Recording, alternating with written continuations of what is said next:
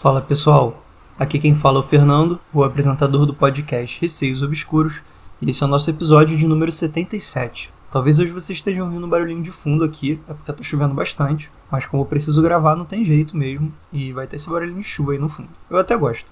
Quem quiser apoiar o podcast pode entrar no site apoia.se barra Receios Obscuros. Eu recebo muitas vezes comentários de vocês falando sobre ter dois episódios por semana e coisas do tipo. E atualmente, a única forma de eu conseguir disponibilizar mais tempo para produzir aqui episódio para o podcast é realmente com a ajuda do Apoia-se. Então, caso vocês curtam o podcast, queiram que tenha mais episódios por semana, deem uma olhada lá. Quem quiser enviar seus relatos, o e-mail é receiosobscuros.gmail.com ou por direct no Instagram, arroba receiosobscuros.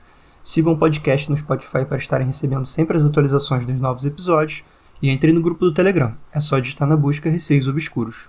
Vamos para o episódio. História de número 1.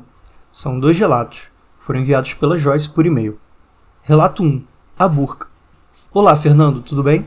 Hoje irei contar alguns relatos que aconteceram na casa de uma amiga minha que se chama Jéssica. Ela mora em uma casa bem grande que se divide em duas partes.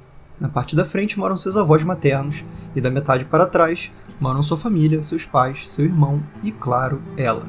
No quintal ao fundo existe um quarto com suíte, que hoje serve apenas como depósito de coisas velhas. Antigamente nesse quarto morava um senhor que veio a falecer lá dentro. Nunca soubemos a causa da morte ao certo, pois os pais dela nunca quiseram dizer. Eles o encontraram falecido depois de notarem seu sumiço, em um certo odor bem forte que exalava do seu interior. O avô da Jéssica, que morava na parte da frente da casa, era muito alcoólatra, chegando às vezes carregado em casa, e toda vez que vinha do bar, chegava muito alterado, nervoso e xingando todo mundo. Ele dizia muitas coisas e palavrões que dava até arrepio, a mãe da Jéssica morria de medo das coisas que ele dizia, pois ela achava que de tanto ele invocar o Satanás, uma hora ele apareceria. A Jéssica dividia o quarto junto com o irmão mais velho. As camas ficavam uma ao lado da outra, porém, cada uma encostada em uma parede. Em uma certa noite, pela madrugada, enquanto não pegava no sono, ela começou a ouvir estalos repetidamente, tipo aquele estalo de interruptor que acontece quando você acende a luz. Como a cama dela ficava de frente para a porta do quarto, ela ergueu a cabeça para olhar o interruptor, achando que pudesse haver algum defeito. Porém, nesse momento, ela avistou uma coisa parada no meio do arco da porta. Ela não sabe muito bem o que era, mas descreveu como se fosse uma pessoa usando um capuz ou uma burca. Fora isso, a única coisa que ela conseguiu reparar é que estava flutuando e não tinha pés. Assustada, ela se encolheu na cama e cobriu a cabeça. Começou a chamar o Lucas, seu irmão. Porém, como a voz mal saía com um susto, ele não acordou.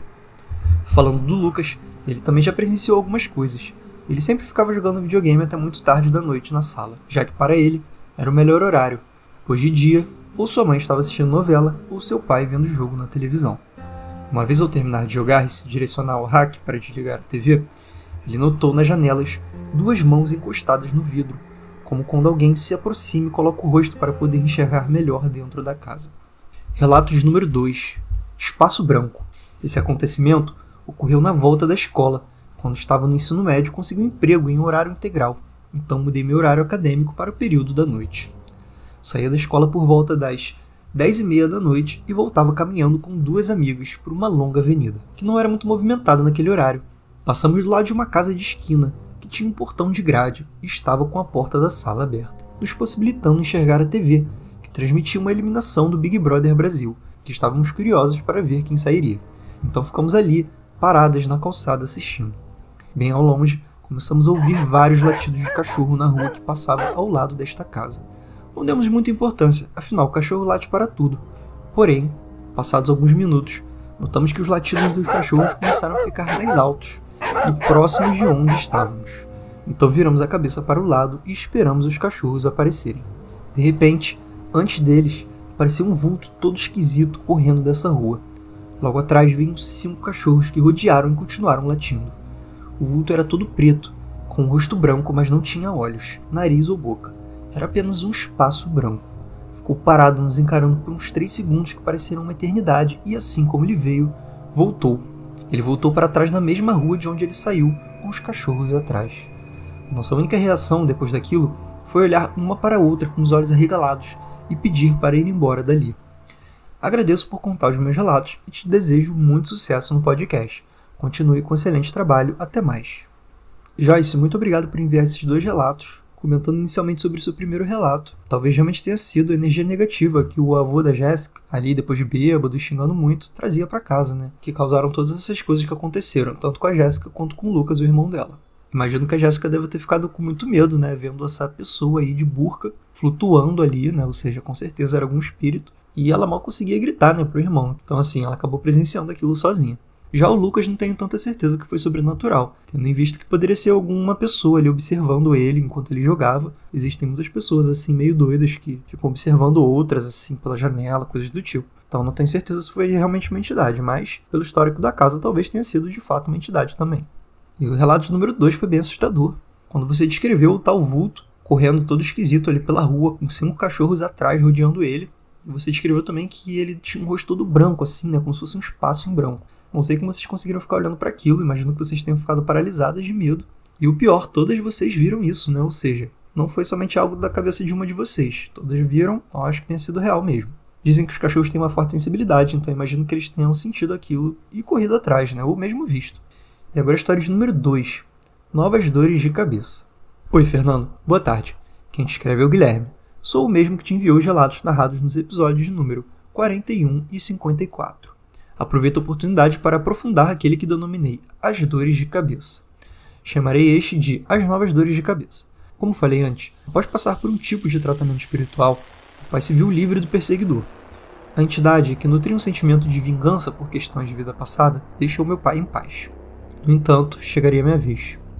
Aos 11 anos, comecei, a exemplo do que tinha acontecido antes, a sentir fortes dores de cabeça. A aflição era tão grande que mal conseguia ficar em pé e parte da minha visão ficou prejudicada. Sabe quando se olha por um vídeo jateado? Parte da visão no meu olho esquerdo, quando as dores vinham, ficava assim. Fui levado a médicos e fiz exames. Nada foi constatado.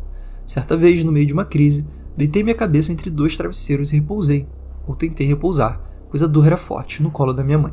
Estávamos num quarto da nossa casa.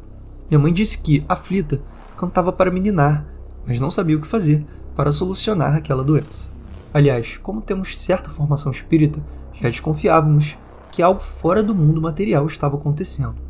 Pois bem, minha mãe, comigo em seu colo, percebeu que ao nosso redor várias coisas, que ela posteriormente descreveu como vultos ou pássaros pretos, voavam como se nos cercassem.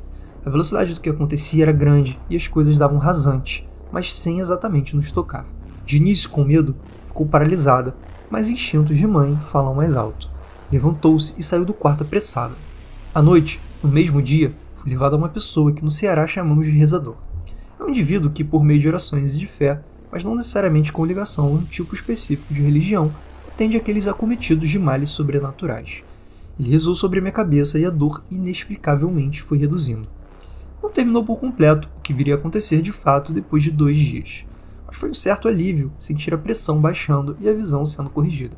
Depois do ritual, o rezador explicou à minha mãe que algo de fora, o que entendemos o mundo imaterial, desejava meu mal, mas que a conexão que o possibilitava me prejudicar foi cortada. Lembro que depois dessa experiência, que conto agora a partir do que minha mãe me passou, comecei a ter uma sensibilidade maior e ver determinadas coisas. Com o tempo trarei mais histórias. Deixo um abraço para você e meu desejo de que o podcast continue com força total. Guilherme, obrigado por esse novo relato. Um grande abraço para você também. Eu ia sugerir que essas dores de cabeça que tanto seu pai quanto você sentem fosse talvez algo genético, né? Muitas dores de cabeça vêm assim de genética mesmo. Mas eu acho que não é esse o caso. Tanto que depois que você foi no rezador, essa dor de cabeça melhorou quase que instantaneamente. Em poucos dias ela já estava ótima, assim, você não estava sentindo quase mais nada. Além da visão que sua mãe teve, né? E com o instinto de mãe não se brinca. De fato, ela deve ter visto ali alguma coisa que estava te ameaçando e ela não podia deixar você sentir aquela dor, né? Você é o filho dela.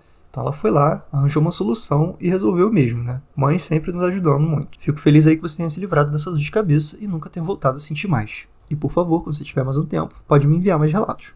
História número 3. Tic Tac. Foi enviado pela Bruna por e-mail. Oi, Fernando, tudo bom? Conheci seu podcast essa semana e logo me lembrei desse relato que eu já tinha escrito e postado. Então resolvi mandar.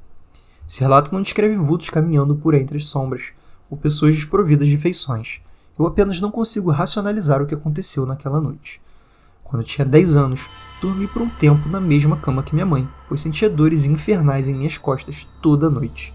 Elas apenas se amenizavam se compressas de água morna fossem colocadas sobre a minha pele. O mais engraçado é que eu dormia sem dor e acordava no meio da noite sentindo como se duas pessoas adultas apoiassem seu corpo em mim. Não consistia apenas em uma dor, e sim uma pressão surreal sobre minha coluna. Nestas noites, eu apenas ouvia a respiração de minha mãe, que dormia logo após tentar aliviar minha dor, e o som do relógio de despertador inconveniente que me deixava angustiado. Aquele tic-tac era impossível de esquecer para tentar dormir. Era simplesmente notável demais. Minha mãe já estava pronta para me levar no médico, quando as dores simplesmente desapareceram. Minha família é do tipo que vai empurrando com a barriga, qualquer tipo de doença até ser incabível de tratar sozinho. E com minhas dores não foi diferente. Como elas só apareciam durante a noite, na madrugada, e ainda eram tecnicamente fáceis de tratar, só foi cogitada a ideia de buscar tratamento médico duas semanas depois de seu início. Com as dores agora extintas, eu segui minha vida normalmente, dormindo em meu próprio quarto novamente e não ouvindo mais o barulho irritante do relógio de minha mãe, que logo foi substituído por um celular de botão poderia fazer a mesma função deste e ainda tinha uma lanterna. Pois bem, tamanha foi a minha surpresa quando em uma noite qualquer deste ano eu acordei no meio da madrugada. Isso é algo até comum para mim.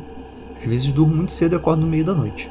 Como sempre, peguei o meu celular para ver as horas, 3 e 3 da manhã. E não me lembro de ter pensado qual era a probabilidade de acordar com um horário tendo dois números iguais. Simplesmente soltei o celular e deitei para o outro lado, querendo continuar a dormir. Mesmo sendo verão, o ventilador não estava ligado, pois estava frio, e eu, como moro praticamente no meio do nada, o que me cercava era o breu e um total silêncio, com exceção de um ruído. Na mesma hora eu gelei. Apenas parei no lugar em que eu estava e não me movimentei mais. Tentei pensar que estava ouvindo coisas, mas isso parecia algo impossível, tendo em mente que eu nunca sonho. Não tenho memória de nenhum sonho, mas não iria pagar para provar que era real. Afinal, o que aquilo poderia ser? Passados alguns minutos, ainda escutando aquele som quase que hipnotizante, peguei no sono. Acordei no outro dia e agradeci por não ter virado e procurado de onde vinha aquele som.